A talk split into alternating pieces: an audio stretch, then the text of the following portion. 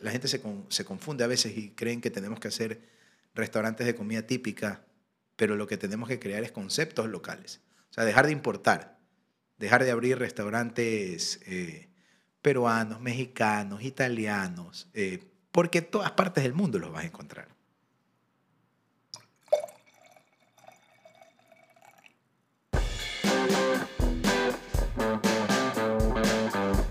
Esto es Personajes, el podcast que busca inspirar el cambio. Bienvenidos a un nuevo episodio de Personajes. Hoy día eh, con una copita de vino, una persona que le gusta el vino. Eh, bienvenido Agustín, Agustín Flores Cordero, ¿cómo estás? Gracias Juanfer, bien. El vino y otras cosas. Eh, bueno, Agustín es un creativo irreverente, publicista, dueño de bares. Es una persona que yo creo que te ha eh, en la vida te ha llevado toda la creatividad. Mi, voy hablar uno de los primeros referentes que tengo de ti. En, hace muchos años, cuando consumíamos más print media, eh, como periódicos, revistas, cuando existía Entertainment Weekly, por ejemplo, impreso, yo me acuerdo que las producciones de fotos de Radio City eran elaboradas, había un concepto detrás.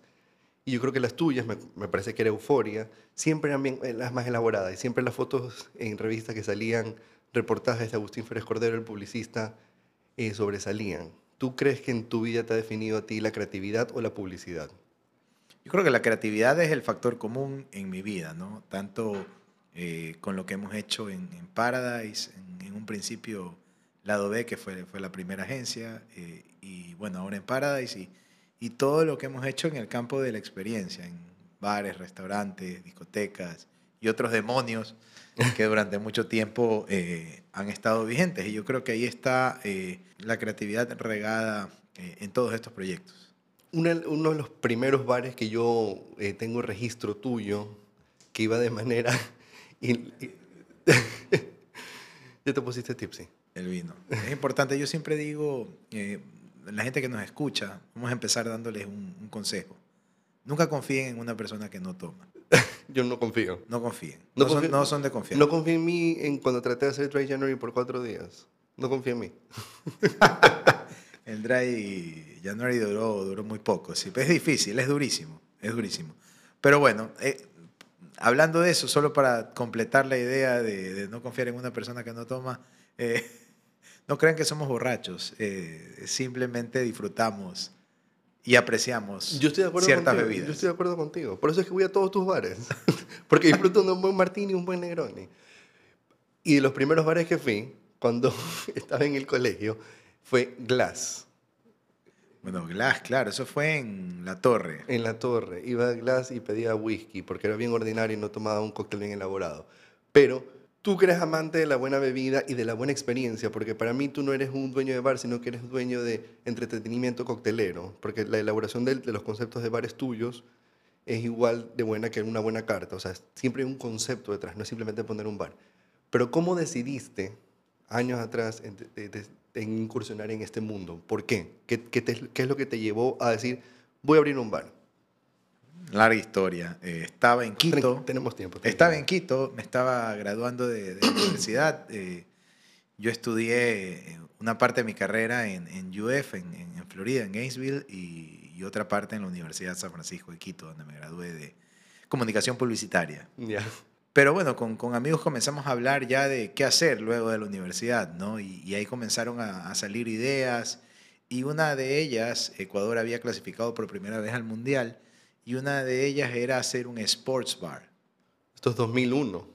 Eh, slash restaurante. ¿ya? La idea de slash restaurante duró las dos primeras horas de, del lugar y de ahí tenías a la gente parada en las mesas. Pero así empezó, así empezó. Esa fue la cancha en el 2002. Ya. En el 2002. Entonces no era que me moría de ganas de hacer un bar, sino que explorando opciones de, negocios.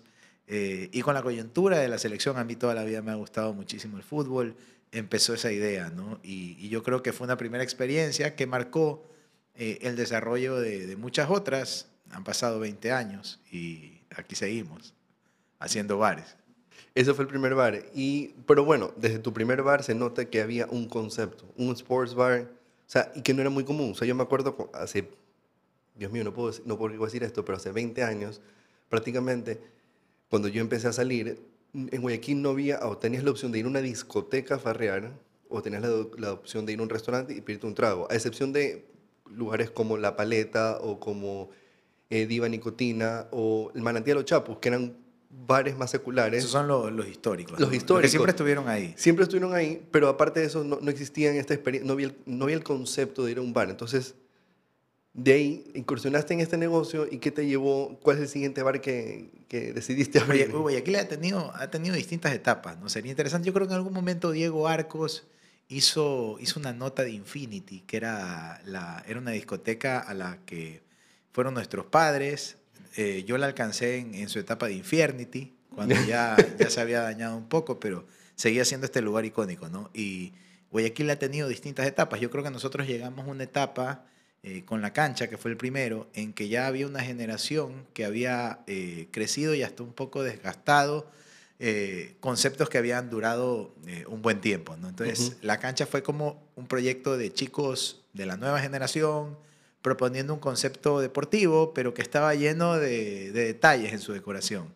Y eso nos llevó a hacer el segundo, que fue Sisu Ya, que fue el que marcó, yo creo que una nueva etapa de farra en Guayaquil, con una nueva generación, eh, y que fue el último eh, lugar, te diría, de los que tuvieron un gran apogeo antes de que todo se pase a San Borondón. ya, eso es- yo no soy de esa época. Pero, ¿dónde quedaba Sisu en ese momento? Sisu quedaba en Aventura Plaza, Ya, ah, ya, ya. ¿ya? Era, era una discoteca, Ya, Eh, la decoración era linda, el lugar era precioso y la propuesta eh, venía a innovar un poco con lo que habíamos venido teniendo hasta ahora, porque los bares que los habían precedido habían sido La Creme, que duró mucho tiempo, Café Club, eh, Millennium, Ópera.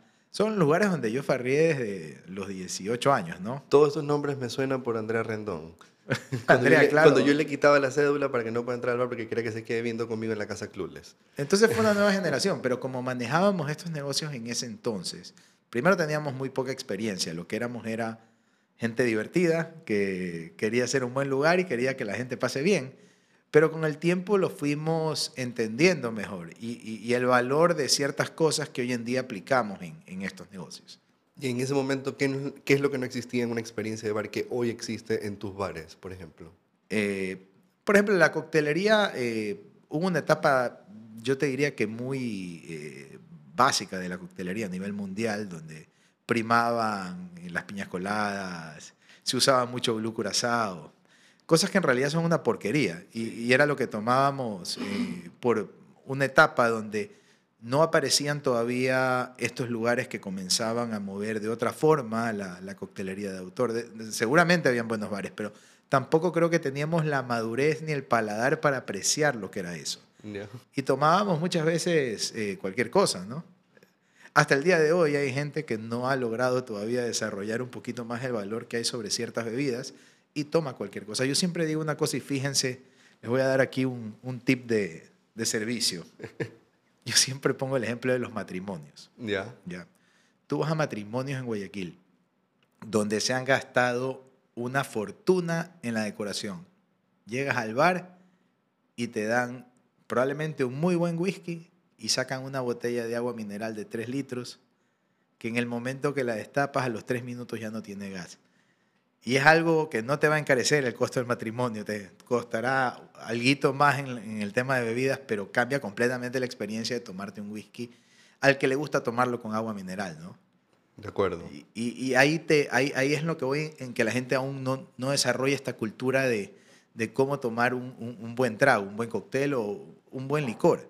Muchas veces el hielo también es otra, otra cosa importante, ¿no? Entonces, fíjense en los matrimonios. Estamos en Guayaquil también. Fíjense en los matrimonios. O sea, yo- ahí me arranco los pelos. eh, a veces en, en eventos, eh, incluso en hoteles. En hoteles, que el estándar del hotel es entregarte estas botellas de 3 litros que deberían, deberían ser penadas por la ley y desaparecer. Ya. Con- me gusta esta estoy, estoy de acuerdo con esta queja porque sí, Pero bueno. ¿en qué estábamos? Ya me desvié ahí. No, te voy a re- vamos a regresar. El tema de la coctelería. Es in- era inexistente. Ah, Yo el, el servicio en general. En ese tiempo hablábamos de las piñas coladas y, y los tragos con blue corazado. Ya. Eh, bueno, eso era lo que se tomaba en ese entonces. Entonces, nuestra experiencia estaba más basada en el ambiente del lugar. Ya. ¿ya? O sea, no existía también una, un estilo formado por la coctelería de autor, por ejemplo, en ese entonces. Intentábamos hacerlo, pero no sabíamos hacerlo. Ya. ¿ya? Eh, obviamente eh, los jefes de barra proponían, diría que teníamos una que otra cosa interesante. Me acuerdo que en, en Sisu teníamos eh, un trago que se llamaba Orgasmo, ¿ya? que desde el nombre era interesante, pero tenía un ritual alrededor. Ya. Ya, sin querer queriendo, estábamos explorando un poco lo que ya era hacer otro tipo de coctelería y no lo sabíamos. Y en Pero- contexto, ¿esto hace cuántos años es para calcular? Sisu 2003. Ya. O sea, 2003. Éramos felices y no lo sabíamos. Y a ver, entonces tenías este, eh, ¿cómo era la experiencia de este trago orgasmo? Porque es verdad que no, yo no me acuerdo de haber salido a farrear en mi momento a Frodia y que Tenía haya un, te- tenía un vaso singular, tenía una preparación, tenía un ritual, te contaba eh, una historia el, el- el bartender al momento de prepararlo, de lo que significaba y, y el efecto que tenía, etcétera, etcétera. Eh, esa- algo de eso intentábamos hacer. había un concepto. Eh, bueno, la cancha tenía un concepto súper marcado porque era, giraba en torno al fútbol, No, no, no, pero digo, esto del tema de la presentación del, del cóctel, un nombre diferente, el ritual, el- la hablada, o sea, era, un- era conceptual. El lugar estaba conceptualizado en cuanto a qué queríamos lograr, pero no había como un concepto desarrollado o temática del lugar.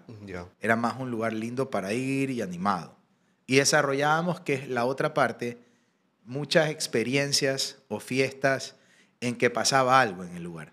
En, en, en Sisu eso no funcionaba súper bien, en la cancha también. O sea, eran lugares, y es lo que siempre tratamos de hacer, de que no sea un lugar donde vas a ver quién está, sino que el lugar te proponga algo. Entonces, me acuerdo que había una fiesta en Sisu, te vas a cagar de risa en, en- en esa fiesta. Eh, la noche empezaba y las mujeres estaban en el piso abajo y los hombres en el piso arriba, Ya. ¿ya? Y como... Obligatoriamente. Claro, eran los hombres abajo y las mujeres arriba. Y se, con una tela se tapaba la vista entre los dos pisos. O sea, tú no podías ver abajo ni ellas, ni ellas ver ver arriba. Y di tú que hasta cierta hora estaban separados los ambientes y solamente hombres arriba y mujeres abajo y a determinado punto se abría. Y era la Navidad Negra. Ya era, era como que si nunca hubieras visto un hombre y nunca habían visto una, una mujer. Y ¿Cuánto gente- tiempo duraba la espera? la espera probablemente un par de horas, ¿ya? Un par de horas en que teníamos como Una eternidad en borrachera. cortesías y había como una dinámica para que la gente se anime y luego se juntaban. Por ejemplo, en, en, en la cancha me acuerdo una vaina que fue genial. Hicimos algo que se llamaba Mea Culpa. ¿Ya? Eh, mea Culpa era que abríamos la barra y la cerveza era gratis hasta que alguien fuera al baño. Ahí se acababa. ¿Ya? Me acuerdo que la gente, ya tú lo veías, que ya no podía respirar de las ganas de, de ir al baño, pero no iban. Y dos tipos pusieron una mesa, los, tipos manes- los típicos manes tucos pusieron una mesa al pie del baño para que nadie entre. Me acuerdo que había una chica que no pudo más y salió del local. Y se fue. Y esa era otra regla. Si alguien salía, también se acababa. Salió para irse a la calle a buscar un A baño. buscar un baño. Pero bueno, así hacíamos cosas Distinta. eh, ¿En qué momento? divertidas. Pero ¿en qué momento tú, que, fuiste buscando esto, en qué momento fue el, en que tú sentiste la necesidad de conceptualizar todo un bar, toda una experiencia y toda una coctelería? Bueno, pasó, pasó tiempo de, de tener este tipo de negocios como un side business y, y pensando en que esto era algo que iba a durar una etapa de la vida, en que era soltero, en hasta con el paso de, de los años y mucho también de, de conocer otros lugares, de viajar y tener la oportunidad de, de entender este, este negocio, eh, comenzarlo a ver diferente, comenzarlo a ver como algo donde había una oportunidad turística, donde había una oportunidad para, para el país, donde podíamos hacer algo mucho mejor, donde podíamos ser igual o mejores que los bares más eh, cool a, lo que, a los que habíamos ido. Ya. Entonces, ahí comenzó a cambiar un poco el chip y, y hay una nueva etapa que, que para nosotros empezó con Sociedad Anónima en el 2016. Ya, ese fue el primer bar conceptualizado, digamos. Ese fue el primer bar con otro estándar. Ya, me acuerdo que, sí me acuerdo. Bueno, ahí debo decir que Agustín, que es mi amigo, en ese momento se convirtió en mi mentor y en mi jefe, que era la persona que yo le proponía la idea más loca y él me decía, pero hagámosla más loca todavía. Entonces, ¿cuál fue el concepto que buscaste a través de Sociedad Anónima? Bueno, Sociedad Anónima era la, eh, la oportunidad de crear un nuevo estándar, de mucho mejor servicio, de mejores insumos, de otra cristalería, otro ambiente. Era la primera terraza en Guayaquil. Increíblemente en una ciudad con el clima que tiene Guayaquil, donde ocho meses al año puedes estar tranquilamente en una terraza, en, lugares abiertos, quitándote un poco la etapa de lluvia, donde, donde además el calor es eh, infernal. Pero Guayaquil tenía todo para tener terrazas y no las tenía, ¿no? O sea, cosas que, que no entendíamos por qué no habían pasado. Y Sociedad Anónima fue la primera. Luego, luego vino, luego vino Vento, luego vinieron otras, eh, casi al mismo tiempo, pero, pero era la oportunidad de una nueva experiencia en estándar de servicio. Y creo que ahí lo pudimos aplicar.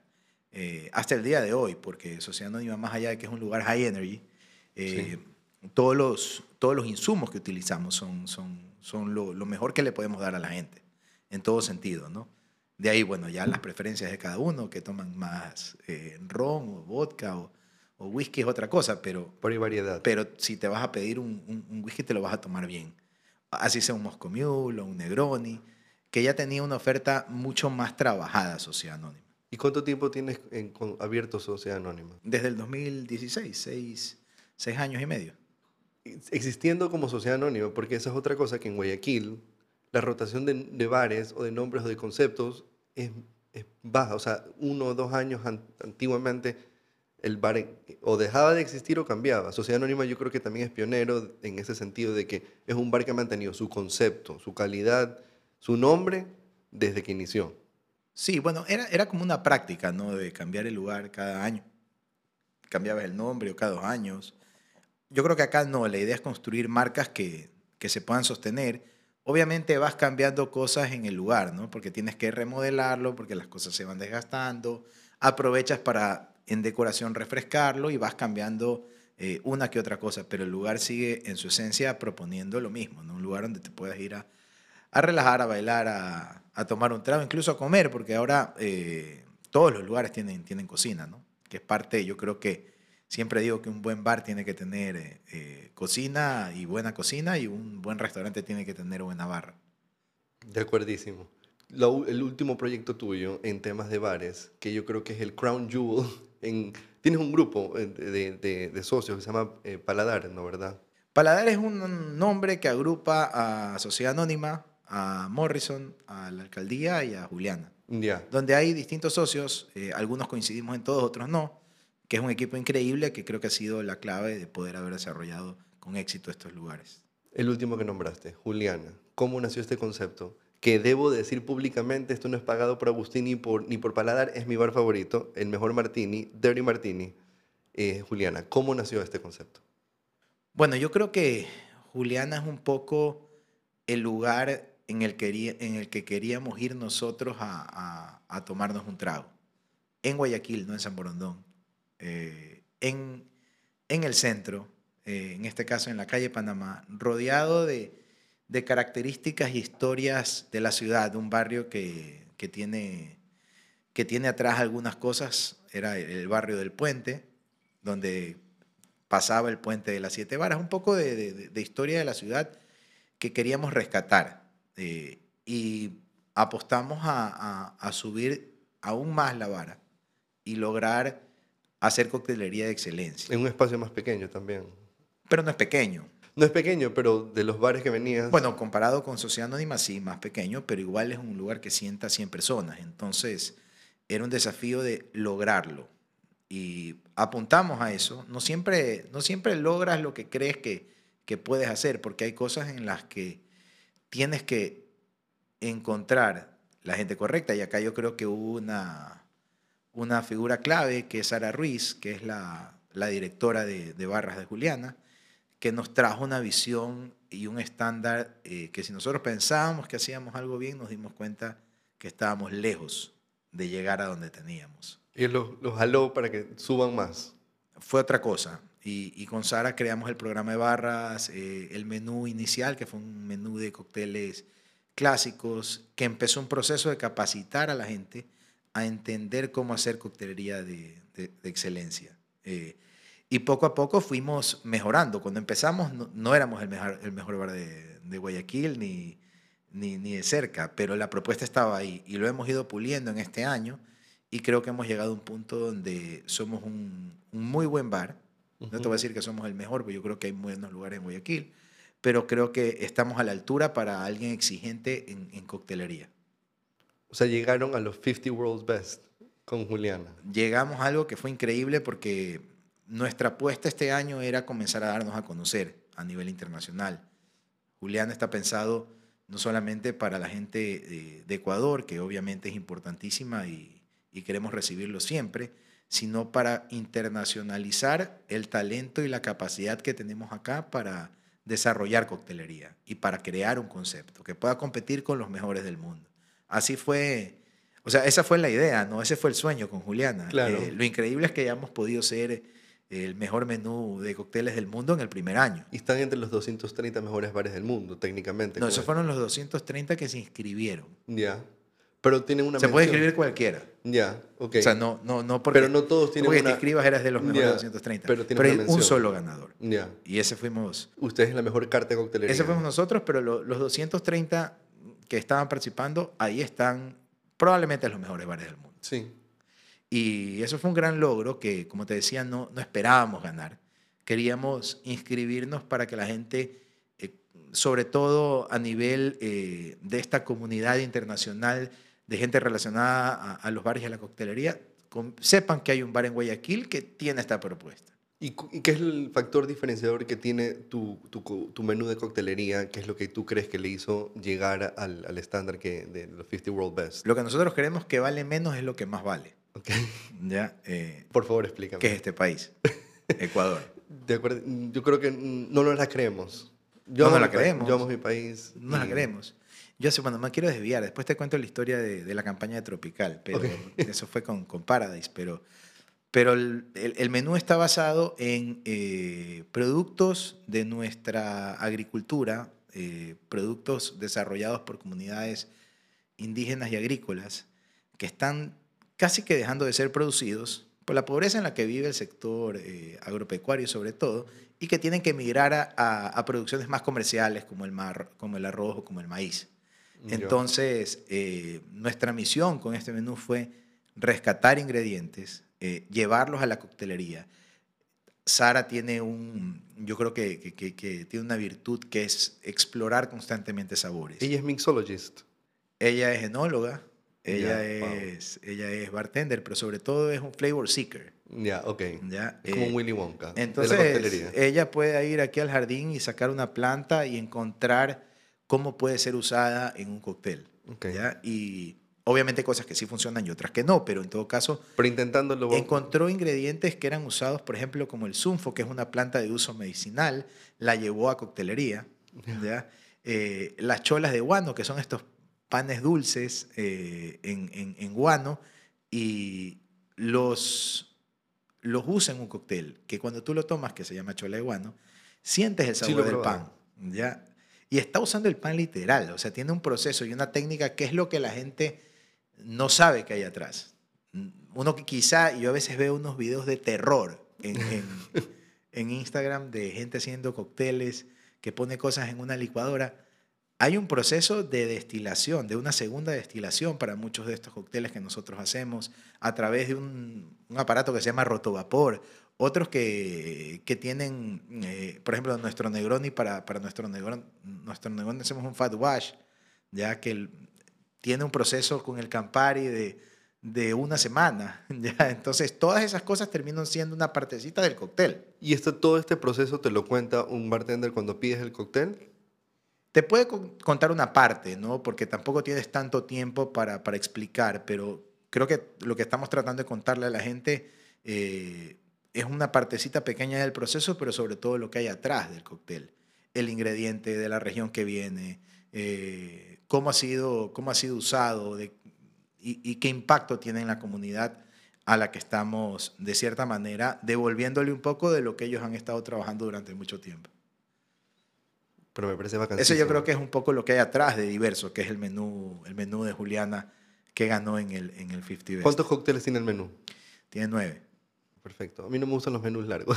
Tiene Me- nueve, me nueve gustan- cócteles que son los creados para diverso y se complementan con eh, seis cócteles clásicos, ¿no? Que donde están el, el martini, el... Claro, lo que voy a pedir yo, el, el ah, Negroni y el Seis, ocho, no me acuerdo cuántos son de, de, y, ese, y ese es el menú.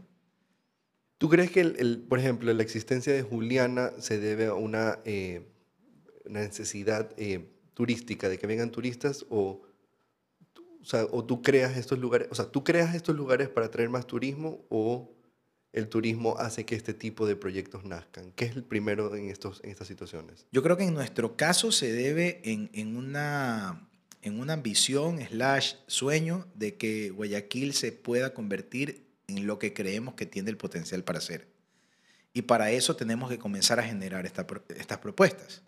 No solamente Juliana, yo creo que Nicanor, yo creo que ahora en, en, San Borondón Acorde, eh, todos los restaurantes que están trabajando con un concepto atrás la central. Eh, me, quedaría, me quedaría corto nombrándotelos a todos, después alguien se resiente.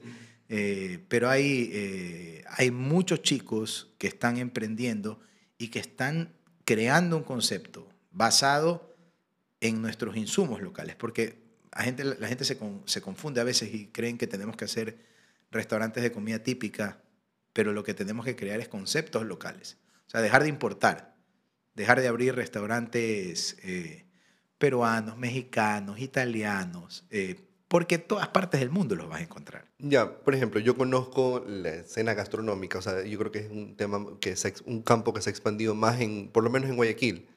Eh, y conozco que hay la propuesta de, un concepto más desarrollado con el uso de productos nacionales.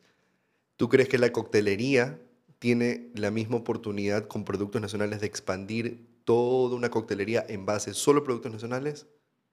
Bueno, es que es una, eh, cuando te hablamos de productos nacionales, en este caso, eh, sobre todo está en, en, en, frutas, en plantas, en insumos que son parte de la receta y de la preparación de un cóctel.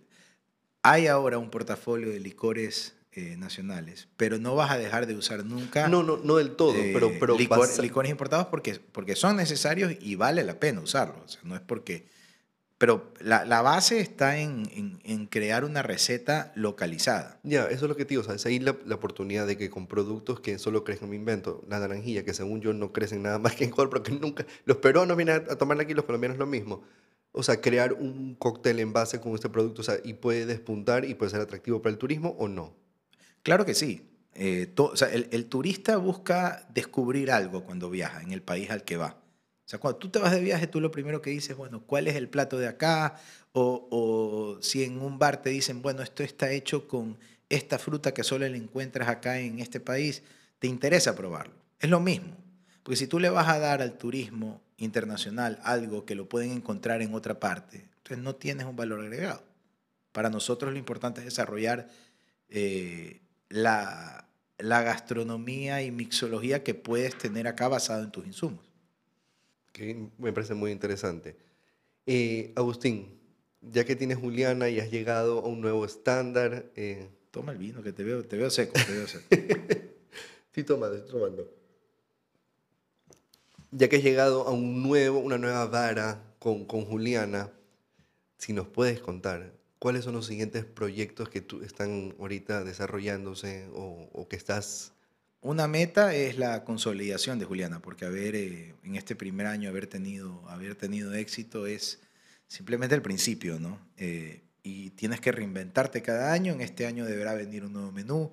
Debemos tratar de, aprovechar, y, lo que le digo a todos eh, los que están en este negocio en, en Ecuador, es si abrimos una puerta con Juliana, nosotros queremos que la aprovechen todos. Queremos que nosotros seamos la puerta que abra que más lugares de Guayaquil, de Quito, de Cuenca, de Galápagos, de todo el Ecuador, lleguen a, ser considerados y se pongan en el mapa de la coctelería internacional. ¿Quieres poner un ejemplo? poner un estándar. Más que un ejemplo, queremos, queremos ser una vía, eh, porque si hubieran sido otros, para nosotros sería una oportunidad, que ya entró alguien, que ya abrió la puerta y nosotros tratar de hacerlo. en la agencia lo hemos hecho así también en, en, publicidad en Ecuador. Quien abrió la puerta a nivel internacional fue Maruri. Ya. ¿ya? Y en Paradise hemos tratado de aprovechar esa apertura y que nos consideren a nivel creativo en, en festivales internacionales y, y, y, también llevar una propuesta igual o mejor a, la que ellas, a lo que ellos tuvieron. Acá es lo mismo, ¿no? O sea, si nosotros logramos abrir una puerta, súmense. Eh, nosotros vamos a estar empujando y apoyando a toda la industria, porque las industrias creativas deben ser colaborativas, no deben ser... La competencia es, es una consecuencia nada más en cualquier mercado, pero no es... De acuerdo. Como hace poco me enteré que eh, antes de lanzar el, el, el nuevo Samsung o el nuevo iPhone, Tim Cook con el CEO de Samsung siempre hablan, a ver, ¿qué necesita el mercado? Saquemos, o sea, hay una comunicación. Eh, ¿Tú crees, eh, qué es lo que tú crees que le hace falta a la escena de, de mixología o de bares en Guayaquil? ¿Tú crees que estamos encaminados hacia algo o simplemente estamos divagando? Eh, bueno, creo que, creo que tenemos ya un inicio, creo que, que hoy ya tenemos tres, cuatro lugares que no existían, o sea, porque eh, bares de alta coctelería en Guayaquil no habían, no habían, esa es la realidad. Eh, puedes que de repente en un hotel o en algo encontrabas a alguien que te lo preparaba bien, pero, pero a un bar ya con una temática y un, y un estándar alto no lo teníamos. Yo creo que lo que hace falta es que más gente se sume, uh -huh. Que más gente con talento emprenda, que más gente... Porque hay mucha gente que tiene el talento y es quien lo opera. Es el bartender, es el chef. Sí. Ya, eh, y hay otros que invertimos y lideramos creativamente un equipo, simplemente gente que invierte, pero que inviertan y apuestan, apuesten a crear identidad. Yo creo que eso es lo que nos hace falta, trabajar todos en identidad. Yeah. Porque esa es nuestra oportunidad. Y ahí tenemos una, un mundo por desarrollar, ¿no? No solamente, no solamente en, en, en coctelería, sino en mixología y en, toda, en, perdón, en gastronomía y en todas las industrias. Y yo creo que sí, sí hay un, algo ahí de identidad. O sea, yo creo que sí está afectando a, a otras generaciones. En mi época yo no buscaba, a, no buscaba un tipo de bar que se asemeje a Employees Only como lo hacían mis early 20s viviendo en Nueva York. Porque sí veo la juventud, por decirlo así, pues, sí yo sigo siendo joven, pero digo la gente menor a mí, que sí busca esta experiencia más conceptual, con coctelería elaborada, que te brinde algo distinto y no siempre de lo mismo. Como lo he dicho otras veces, que no te pongan Bad Bunny, aunque amo Bad Bunny, pero que te pongan Massive Attack y que te pongan Portishead y te pongan Soulwax o Metronomy o Daft Punk en un bar, que generalmente en mi juventud, cuando estaba en el colegio, cuando estaba en la universidad, no lo hacían. Entonces yo sí creo que algo están haciendo, gente como tú, que está creando esta identidad, porque sí están, sí están llegando a un mercado de gente más joven que sí busca eso aunque llenen no, los bares y consuman menos que los adultos, pero por lo menos estás creando futuros consumidores de este tipo de experiencias. Yo creo que en la vida tienes etapas para, para, para divertirte, para beber y para comer. ¿Ya? Y creo que la gente joven lo natural es que busque una fiesta. Sí. Obviamente dentro de la gente joven habrán algunos que prefieran algo un poco más relajado o de ciertas características. Pero ya van llegando, eh, lo importante para mí es que ya van llegando lugares que puedan traer a cualquier tipo de gente. O sea, uh -huh. puedas tener un joven, puedas tener un extranjero, puedas tener a alguien eh, mayor de 50 o de, los, o de 30 o de 40. Eso es el éxito, de que los lugares puedan ser lo más democráticos posibles y que no estén eh, segmentados a solamente escuchar determinado tipo de música o, o, o tener que eh, bailar o lo que sea para que el lugar, esté, el lugar sea, sea cool. Bueno, ya tenemos estándar con diferentes bares, por lo que entiendo, que los he explorado yo. Eh, Agustín, una última pregunta. ¿La última ya? Más o menos. No, ¿qué hora ¿No, ¿No, te quieres ir? ¿Qué? ¿Qué más me quieres ¿No contar? Podemos hablar de huevada y media, tranquilo. No, no, no, no, tiene que ser la última, pero, pero quiero, quiero, quiero que el público te conozca y, y ver dónde estás actualmente. Si pudieras elegir una canción en este momento que te define en este momento de tu vida, hoy día, o en, ahorita en general, en donde estás, ¿cuál sería? No tiene que ser actual.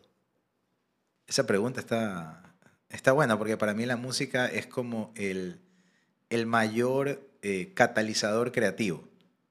¿Ya? Y algo que sí te puedo decir es que no hay, una, no hay un género ni una canción en particular porque para mí tienes como, pero, pero, la pregunta está bien, porque no, no, lo había pensado. ¿Cuál puede ser en este, en este momento? Eh, ahí me agarraste. Pero no te otra cosa y te lo, te lo respondo. Déjame pensarlo, porque la música es importante. Bueno, ya que para que lo vayas pensando, una pregunta que me olvidé de hacerte previamente. Highway, to Hell. en pleno invierno. Eh, una yo creo que no mucha gente conoce esto. Yo sí lo conozco porque yo te pregunto todo mientras estoy tomando un Martín y Juliana. ¿Por qué Juliana? ¿Por qué es el nombre Juliana?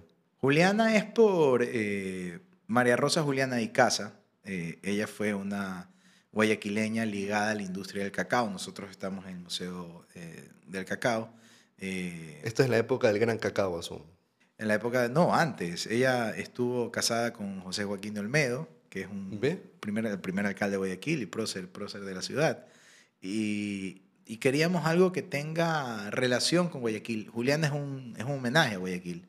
Es una, es una casa patrimonial en la calle Panamá, eh, donde en toda su decoración estamos tratando de, de que te vuelvas a meter en una época eh, un mix entre la época de los Gran Cacao y la actual, ¿no? porque combina un poco la, la arquitectura y la decoración eh, clásica y, contemporánea. Y yo creo que, que, ella para nosotros representaba algo muy, muy positivo, muy interesante. Le daba, le daba un poco más de identidad al lugar, ¿no? que el nombre, desde el nombre tengas algo guayaquileño. ¿Y el edificio cómo se llama? Aparte, hoy Museo del Cacao. ¿Tiene el mismo, ¿Está arraigado el mismo nombre o no? No, el edificio era de una familia Guzmán. Fue un edificio que estuvo muchísimo, muchísimo tiempo abandonado o tenía un problema, eh, no sé si era de prediales, pero un tema municipal en que tú no lo podías ni alquilar ni comprar, tenía, estaba trabado el edificio, porque yo en algún momento, antes de abrir Sociedad Anónima, eh, a, Ramiro Viteri, mi, socio en SA y en, todos estos lugares, le dije, oye, ven a ver este edificio. Aquí tiene que ser el rooftop.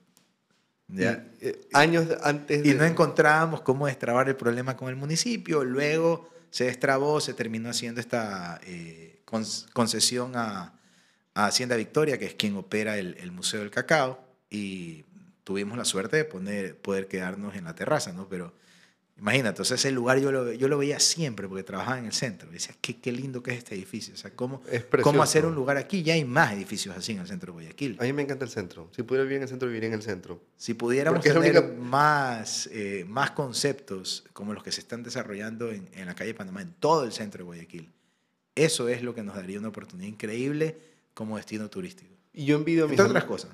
Pero es que a mí me encanta el centro y yo envidio a mis amigos que viven en el centro y que les digo vamos a Juliana y que yo voy en mi carro o bueno, tengo que a veces decirle a un chofer que me lleve para no manejar con tragos y vienen mis amigos del centro que vienen caminando desde su departamento al bar y eso es que eso no sucede en San Borondón. Eso solo puedes hacer en Guayaquil y, y me lleva años atrás cuando yo en Nueva York me atravesaba todo el West Village borracho para llegar a Employees Only o salir de Employees Only cuando hacía bar hopping Em, pero ese concepto me gusta, o sea, también la idea de Julián en el centro, para la gente en el centro es caminar al bar, tener esta experiencia cosmopolita de llegar caminando a un bar sin necesidad de agarrar un, carro. Exacto, y Guayaquil es, Guayaquil es puerto, Guayaquil es, es barrio, y te pregunto, ¿cuándo fue la última vez que, que tuviste una experiencia en el río en Guayaquil?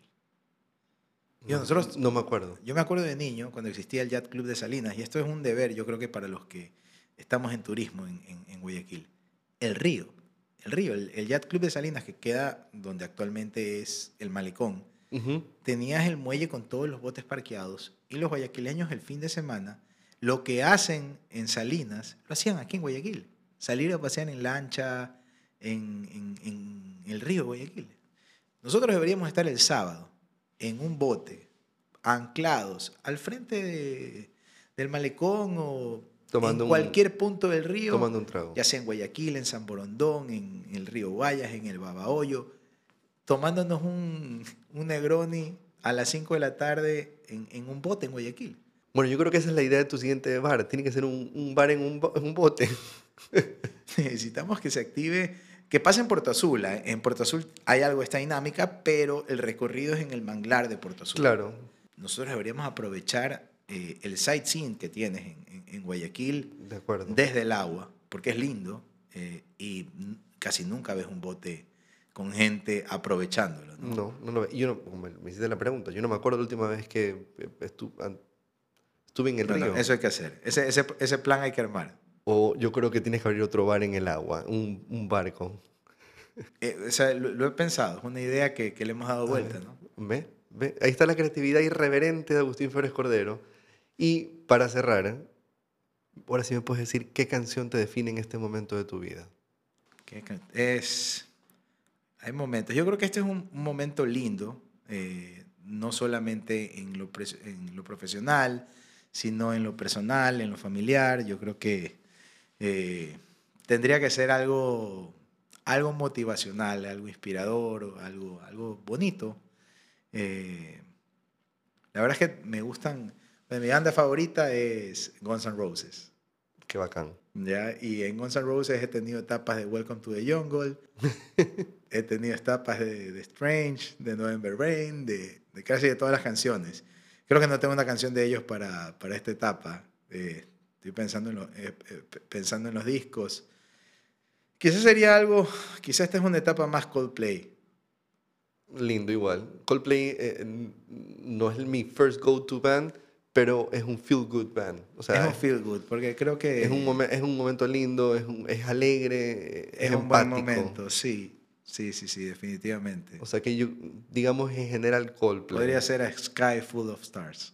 Qué lindo. Es una linda canción. Me encanta. Y... Son momentos, ¿no? No es que es mi canción favorita, por si acaso. No, pero me gusta, me gusta el... el, el- Han habido momentos de Fix You. Han Yo habido, creo que momentos, todos tenemos momentos de Fix You. Yo, que eso, eso fue mi año pasado, Fix You. han habido momentos de Paradise. Paradise. Agustín, gracias por estar aquí en, en Personajes. Eh, nos bajamos prácticamente la botella. ¿Qué canción te de- define a ti en este momento? A mí Déjame entrevistarte Tengo- 30 segundos. Tengo...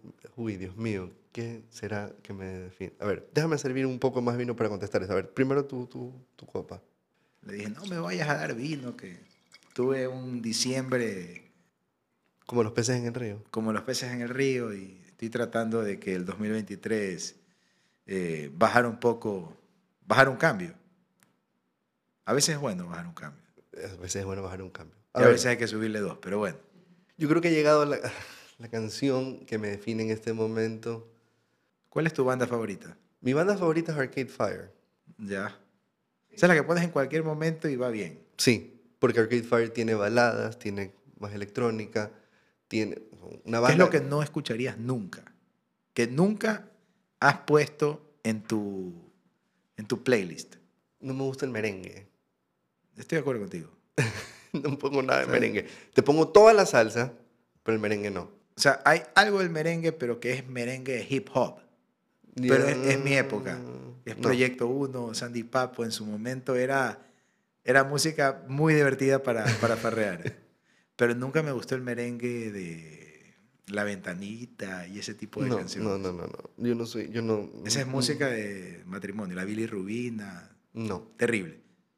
Algo que no escucharía nunca, eh, que nunca he puesto, por ejemplo, en Luis Miguel, Yo tampoco. Cristian Castro, Tiene buena voz Luis Miguel, debo admitir, pero no es... No, Alejandro Sanz, tampoco. El Potrillo. Ni siquiera sé quién es. Ojo, respeto, obviamente, hay gente que le encanta y, y- y creo que son buenos músicos, pero ya son gustos, pues, ¿no? O sea, no es algo que yo pondría. Arjona, Tuve mi época arjona preadolescente, pero... pero ¿sabes qué me gusta? Me gusta Chayanne. Ah, no, pero Chayanne es... Se me caga de risa la gente cuando digo que me, o sea, mi banda favorita es Guns N' Roses, me gusta eh, Luis Eduardo Aute y Chayanne. No, Chayanne no es que es mi artista favorito, fue al concierto de Chayanne. ¿Y qué tal? Eso es una experiencia. Yo nunca he visto tantas mujeres con un cintillo que diga Chayanne. O sea, toda, o sea, no había mujer que no tenía un distintivo que diga Chayanne. Pero mira tú, nunca hubiera pensado verte en un concierto de Chayanne. Yo ahorita estoy muy... Fui- a mí no, me vas a creer. Buenísimo. Yo creo que ahí está, ahí está la respuesta a, lo que- a tu contrapregunta. Yo tuve un momento en mi vida que quiero ir a un concierto de Taylor Swift, que nunca pensé que iba a decir eso out loud, que lo estoy diciendo en público, en una cosa que va grabada. Pero, espérate. Taylor Swift, Mm. La canción que me define ahorita es Mastermind de Taylor Swift. La voy a escuchar, no la he escuchado. Ya, por favor, O escúchala. sea, estás en una etapa de, de maquinar, Más o menos, sí. pero diabólica o... Taylor Swift es diabólica. Ah, es diabólica. Eh, digamos que un mastermind ahorita en un momento de mi vida para mm, en todo sentido. de, yo estoy en un momento creativo de mi vida que me siento un mini Agustín Flores Cordero. No, no digas mini Agustín Flores Cordero. Cada uno es. no, pero me siento, propia- pero me siento, versión. me siento con esa, ese desenfreno creativo de todo lo que me propongo lo quiero hacer. Como, ¿no te digo que tú fuiste mi mentor? Tú, Dele, dele con cuando todo. te dije que... Bueno, este es, un, algo- este es un proyecto nuevo. esto es un proyecto nuevo. Y, y mira que la persona que pensé... La gente que no escucha el, el- el podcast completo eh, tiene siete años de mala suerte. tiene que completar, así sea en partes, pero tiene que completar toda Todos la los, entrevista. todos los episodios, por lo Sí, menos, sí, sí. por menos 20 minutos. Así es. Pero bueno, eh, Agustín, gracias por estar aquí. Yo creo que todos aquí van a salir después de escuchar este episodio inspirados en tu creatividad irreverente que te ha definido desde que tengo uso de razón porque te conozco de toda la vida. Amigo Andrea Rendón, después eh, la persona que escuchaba en radio, la que veía la sesión de fotos creativa Extraño la radio, la verdad es que era, era un desfogue diario. y ahora el dueño de bares que están marcando tendencia y que están ganando premios internacionales y están poniendo Ecuador en la mira y el creador de mi martini favorito. Así que gracias Agustín, espero tenerte de vuelta en otra temporada de personajes con un nuevo proyecto, con un nuevo camino eh, hecho con, con esto. Así que gracias. Esperemos volver eh, la siguiente temporada. Yo creo- gracias, gracias yo- por invitarme, Juanfer, y Ecuador es la huevada. Gracias a ti.